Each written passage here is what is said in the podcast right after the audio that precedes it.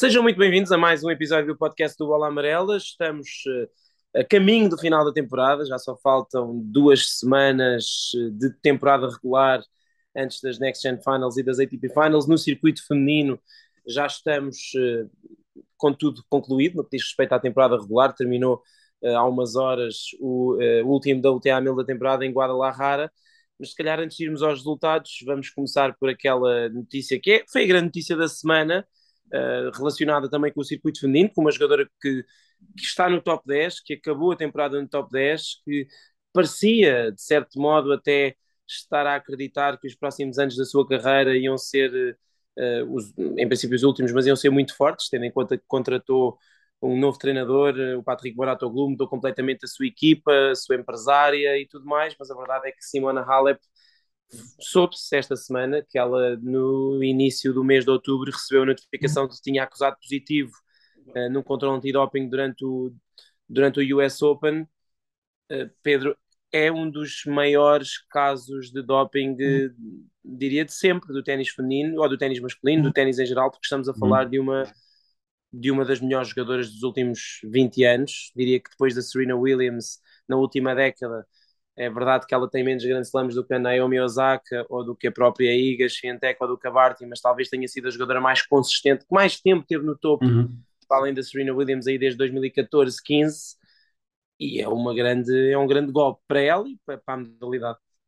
É um grande golpe e é, é tudo muito estranho, isto é, é tudo muito esquisito, porque tu hum, temos ouvido muitas pessoas a falar em relação a isto, todas elas uh, a defenderem a, a Alep, a dizer que não imaginam, que não conseguem, têm a certeza absoluta que ela não fez isto de propósito, no mínimo que ela não fez isto de propósito, uh, de colocar alguma substância que pudesse ajudá-la, de fazer batota, que, que, que ela fosse fazer isso. O Darren Hale disse que é absolutamente impossível que ela, a saber, tenha posto alguma coisa no corpo que não fosse legal a dizer que ela era muito exigente com os médicos, com todas as prescrições que tinha, mas isto é, é, tudo muito esquisito, porque depois o que é descoberto no sangue dela não é uma coisa que haja em barras energéticas, não, não, é uma coisa que, que, vem por acaso, portanto, é, é tudo muito esquisito e é um, é um golpe muito duro à, à imagem dela, ao ténis, porque mesmo que ela venha a ser ilibada, há pessoas que já não vão ver isso, vão só, vão só ver que uma, uma antiga número um do mundo, uma atual top 10, testou positivo num, num controle antidoping,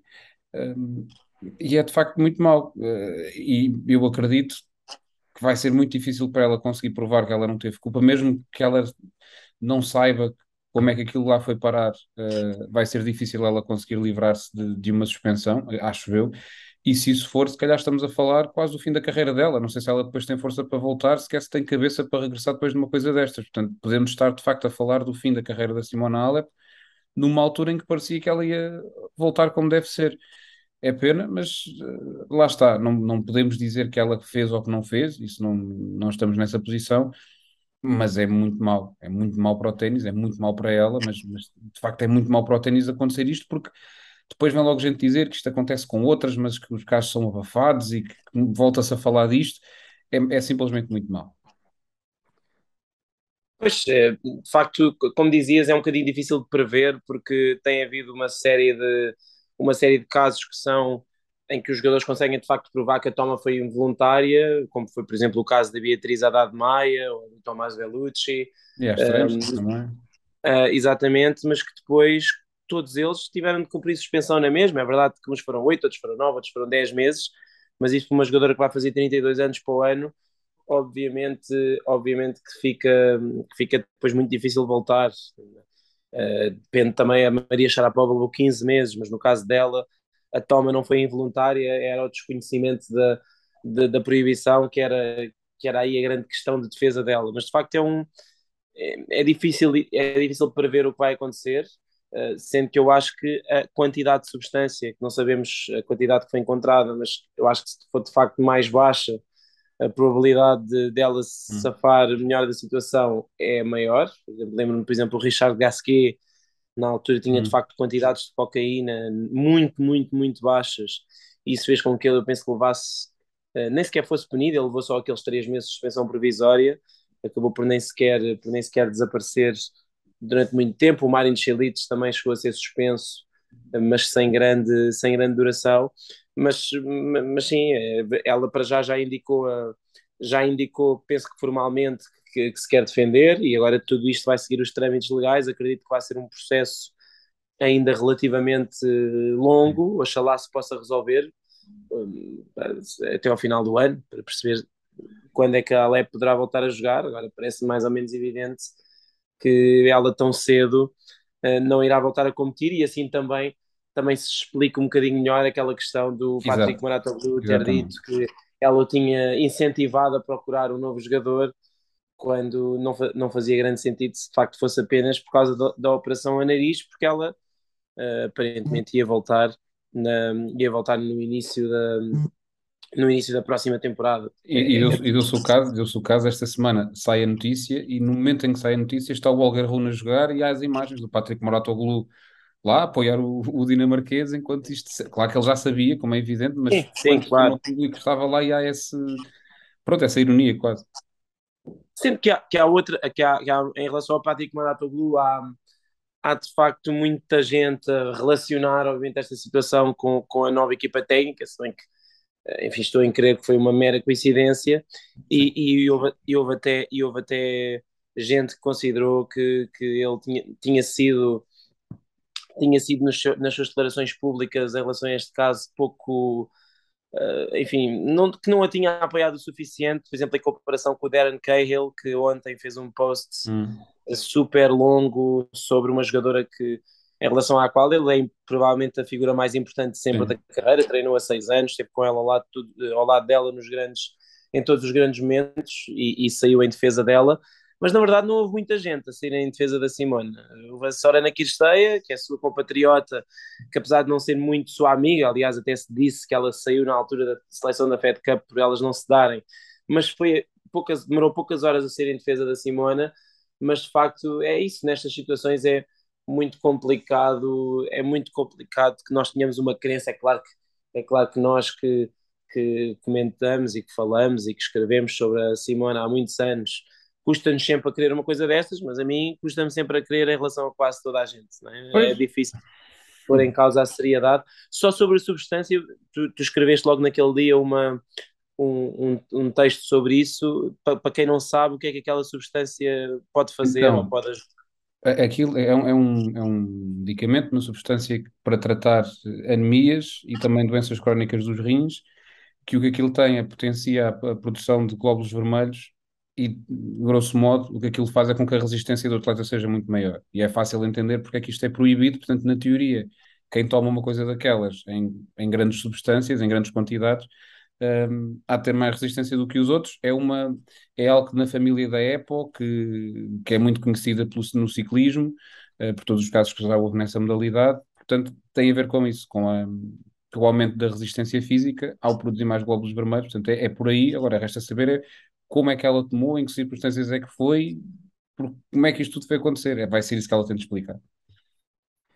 Sim, e basicamente se ela conseguir provar uh, prescrição médica que eh, tudo aquilo que ela tomou era apenas para compensar o facto de ser anémica, obviamente que aí a situação ficaria mais, ficaria mais fácil de defender, mas, eh, mas, é, mas é complicado, até porque nunca se, pelo menos do ponto de vista público, nunca se soube de facto que a, que a Simona sofria de anemia, portanto ela vai mas... ter que vai ter que se justificar. Acho que vai ser, vai ser complicado, mas é como dizes, é, uma, é um tipo de substância muito utilizado em modalidades como o ciclismo, onde, onde uh, os casos de doping se multiplicaram ao longo dos anos, também porque, verdade seja dita, é uma modalidade em cuja resistência física é uma coisa quase sobre-humana, uh, e estes casos acontecem muito, mas, uh, mas sim, toda esta, toda, esta, toda esta substância e o facto de dela ter efetivamente uma relação causa e efeito naquilo que é a tua performance, performance desportiva, ainda que ela tenha perdido na primeira ronda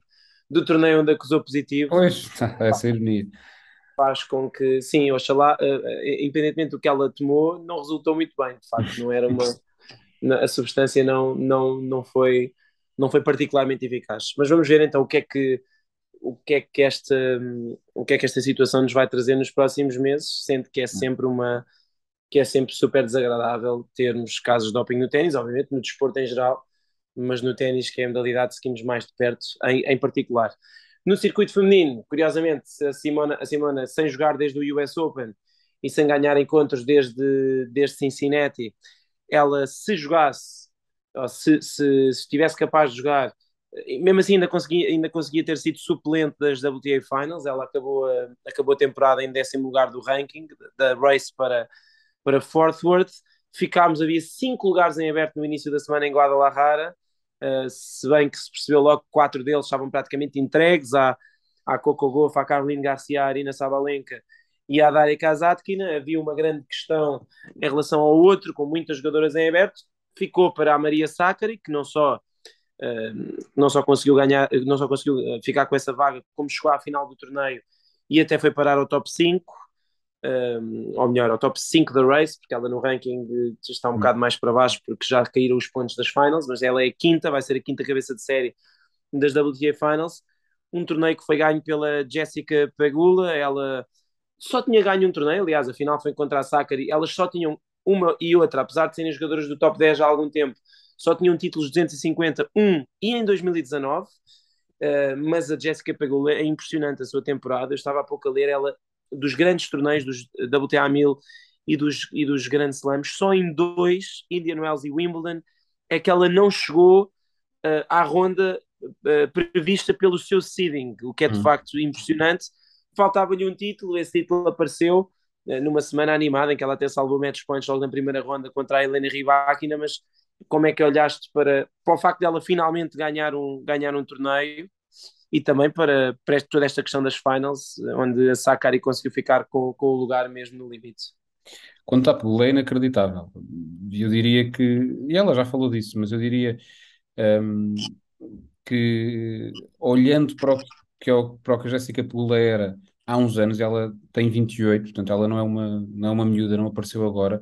Ela, uh, por exemplo, andamos aqui para trás 5 anos, ela em 2017 acabou uh, teve como melhor ranking nesse ano número 167. Em 2020 acabou o ano como número 62 do mundo. E agora, de repente, é o jogador que nas últimas duas épocas é quem tem mais vitórias nos torneios da WTA 1000.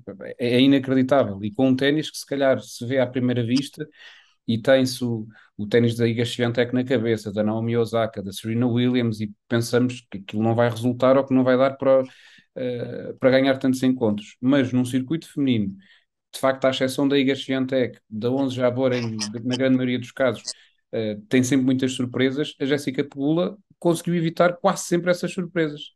Também é verdade que depois chegava aos confrontos, por exemplo, com a Iga Swiatek, e aí não conseguia, não conseguia também ela surpreender. Mas a verdade é que é número 3 do mundo com todo o mérito, ia jogar como ela estava em Guadalajara, claro que as condições são diferentes no, no Texas, mas, mas vai ser uma adversária muito difícil de bater, por esse motivo é que é muito difícil derrotá-la. Ela agarra-se muito ao ponto, consegue uma força mental impressionante para, para o que, é que ela tem feito. Eu acho que é das histórias mais, mais inacreditáveis dos últimos anos no, no, no ténis feminino. A evolução que ela dá, o salto que ela deu para de repente ser top 3 mundial. Sim, é, é, de facto, e depois toda a história, todo o background da história dela, não é? Porque, hum.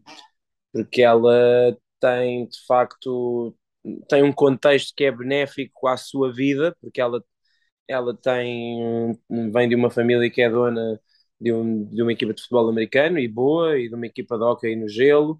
Os, os, seus, os seus irmãos, ou as suas irmãs, neste caso, basicamente trabalham nos negócios da família. Uh, e ela quis sempre seguir, ou quis sempre manter-se fiel àquilo que era, que era aquilo que ela mais gostava de fazer e para o qual tinha algum jeito, que era jogar ténis, e, e, e, passou pelos ITFs durante não sei quantos anos, como diz, ela até aos 26 anos praticamente não jogava torneios da WTA, o que ainda dá mais mérito para de facto uma rapariga que nasceu num seio privilegiado e que podia estar a fazer outras coisas uhum. e a ganhar mais dinheiro, se calhar, do que, está, do que estava, eh, seguramente, do que ganhou durante uma década a jogar ténis, agora se calhar já não é bem assim, mas eh, e, passando um bocadinho entre os pingos da chuva, uh, no, na modalidade que praticava, e acaba por, por eh, trabalhar bastante, porque nota-se que ela, o estilo de jogo que ela tem, tem que trabalhar bastante para, para conseguir os resultados uhum. que conseguiu, e, e, de facto é como, é, é como diz, ela não é não é a melhor em nada, mas é das melhores em tudo, é? é um bocadinho uhum. assim, ela uhum. não tem a melhor direita, não tem a melhor esquerda, não tem o melhor serviço, não é que se mexe melhor, nem é que tem a melhor cabeça, é também isso muito raro, porque nós de facto estamos temos um circuito atualmente com muitas campeãs de Grand Slam, com muitas campeãs da LTA 1000, com muitas jogadoras que são capazes num dia bom derrotar qualquer jogadora, mas temos poucas jogadoras fiáveis como a, Jessica Pegula, provavelmente a única tão fiável como ela hum. é a própria Iga Swiatek, que, que, de facto é a única jogadora que, que, ainda teve uma época mais consistente do que ela, ganhando oito títulos. Mas, mas a seguir, até há uma discussão muito engraçada no, nas redes sociais sobre quem teve a melhor época, se a 11 Jabbar, se a Jessica Pegula. Eu continuo a preferir a época da 11 Jabbar, acho que duas finais de Grande Slam e um título WTA 1000 em, em Madrid continuam a ser, a ser melhor do que, do, que obviamente fazer 10 quartos de final e, e, ganhar um título a finalizar o ano. A verdade é que elas vão acabar, eh, vão chegar às, às WTA Finals muito próximas em termos pontuais, praticamente separadas por 100 pontos, mas eh, vamos ver, eventualmente se a Pegula ganhar as Finals, se calhar aí já mudo de opinião.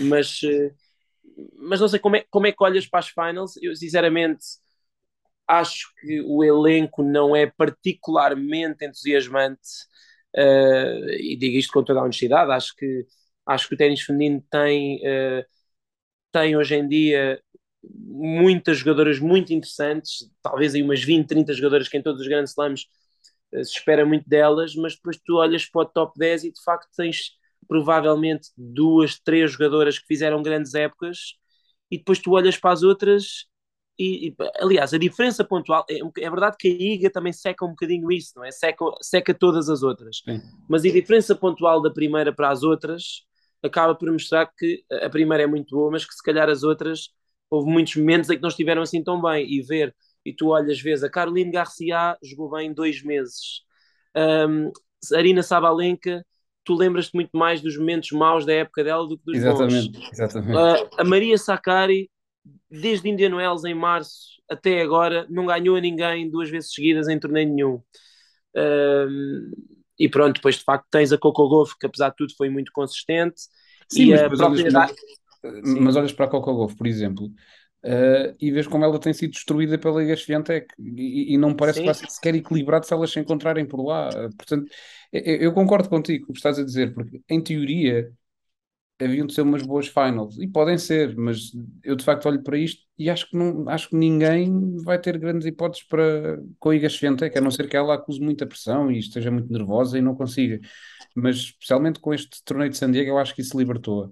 Um, mas, é, mas é como tu dizes, a Iga seca um bocadinho, mas por outro lado também há estas histórias todas, como a da Pula, como da, da Garcia, como a da Sakari, que, que está de facto ali no, no top 5 ou perto do top 5 eh, não vou dizer que é sem saber como, mas, mas de facto com uma série de, de semanas absolutamente horríveis e a jogar muito, muito mal, uh, mostra também que às vezes o nível, ou, ou, ou, que a coisa está mais nivelada por baixo e o que faz com que outras vão conseguindo aparecer.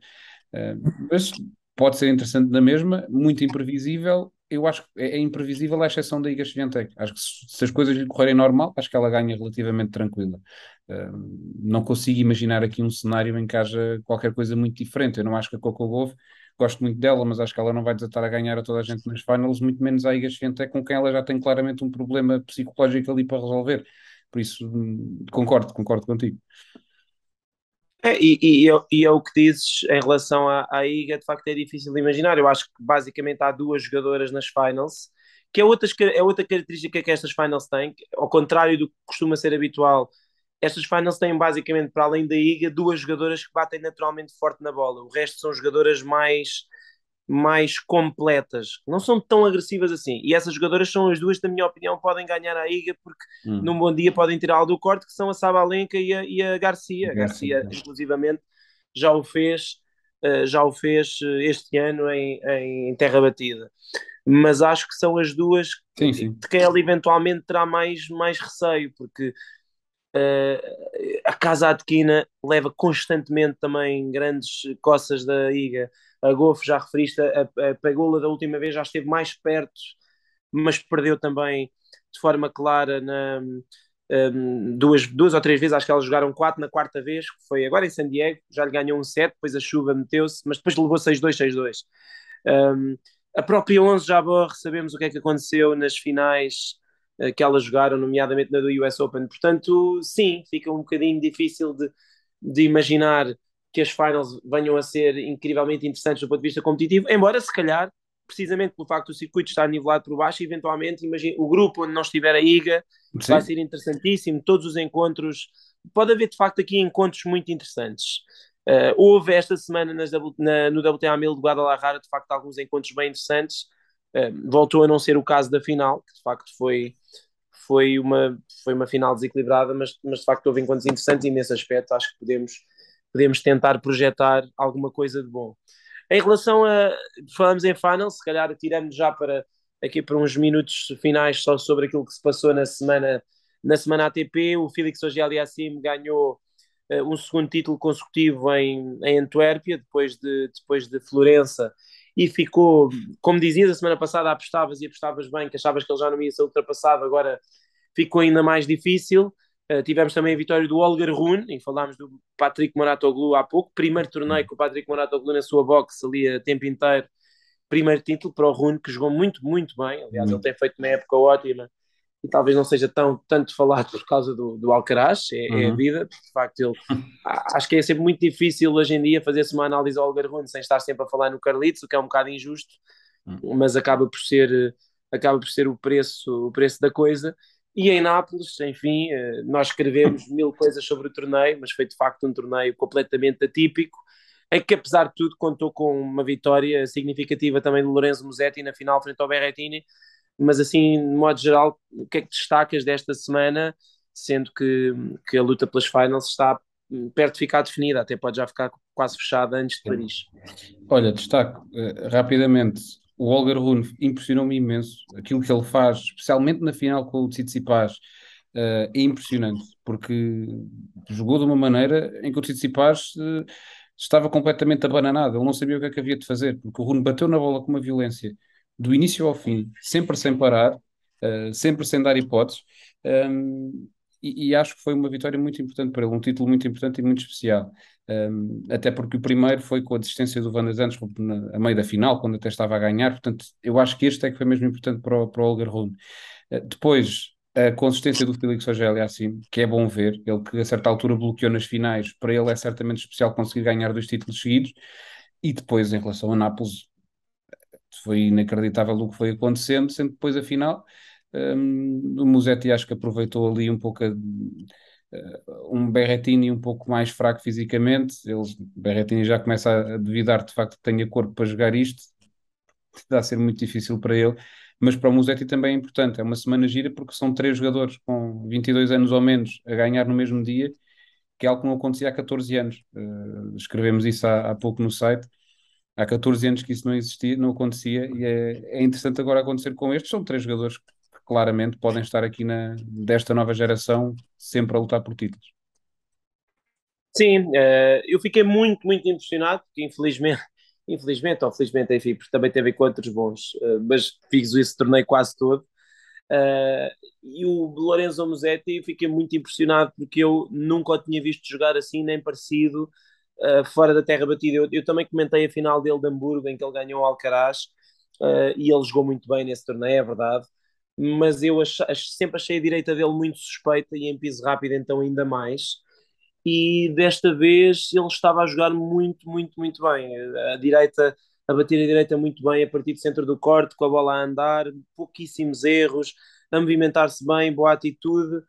Uh, e eu, muito sinceramente, devo confessar que eu achei a certa altura, uh, entre o final do ano passado e o início deste ano, que o Musetti nunca ia passar muito daquilo, de, um jogador de um jogador de, muita qualidade e que eventualmente aqui e ali vai ganhar um bom título, vai ganhar um grande título, mas que nunca vai ser um campeão. E hoje em dia uh, olho para ele, só tem 20 anos, ele só tem mais um ano do, do que o Carlitos Alcaraz e do que o Olger Rune, e vejo um jogador muito completo, até do ponto de vista físico, já consegue jogar pelo menos em duas superfícies, não é? e, e, e ele tinha vindo duas meias finais consecutivas em hardcourt indoor, agora fez título em hardcourt outdoor, tem título em, em terra batida eh, em Hamburgo, já tinha muito bons resultados também em terra batida, em Roland Garros, em Roma, etc.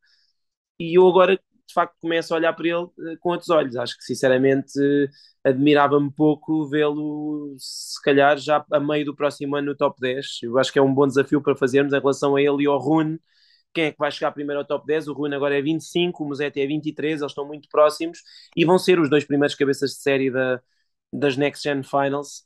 Acho que vai ser, hum, acho que vai ser um torneio também entusiasmante, mesmo não contando com o Sinner e com o Alcaraz, que já, uhum. já confirmaram que não vão, mas esses dois jogadores vai ser giro se eles eventualmente se, se, defrontarem, se defrontarem em Milão. Não sei se, se tens assim mais alguma nota desta semana, assim, coisa, alguma coisa que te lembras? Ou, ou, mesmo, ou, mesmo destacar a Bia Maia, a Bia Maia apurada para ah. a WTA Finals de Pares. É histórico, primeira jogadora brasileira a consegui-lo, é, é notável. Parabéns à Bia, que já, que já entrevistámos este ano. De facto, é muito bom vê-la conseguir fazer isto. Sim, incrível é a época dela, não só em singulares como em pares. É que a época dela foi sensacional nas duas variantes. Às vezes uh, parece que já foi há muito tempo e já foi, mas ela é preciso não esquecer, foi vice-campeã de pares do Open da Austrália e é muito por isso que ela está, é muito por causa disso que ela está também com estes com os pontos suficientes para se qualificar para as WTA Finals de pares ao lado da Kazakh Ana Dalinina. Bom, uh, voltamos para a semana, já sabem, continuem a seguir-nos nos nossos, uh, nas nossas redes sociais, no nosso site, partilhem o podcast, deixem-nos questões, sugestões, nós estaremos cá de novo para a semana.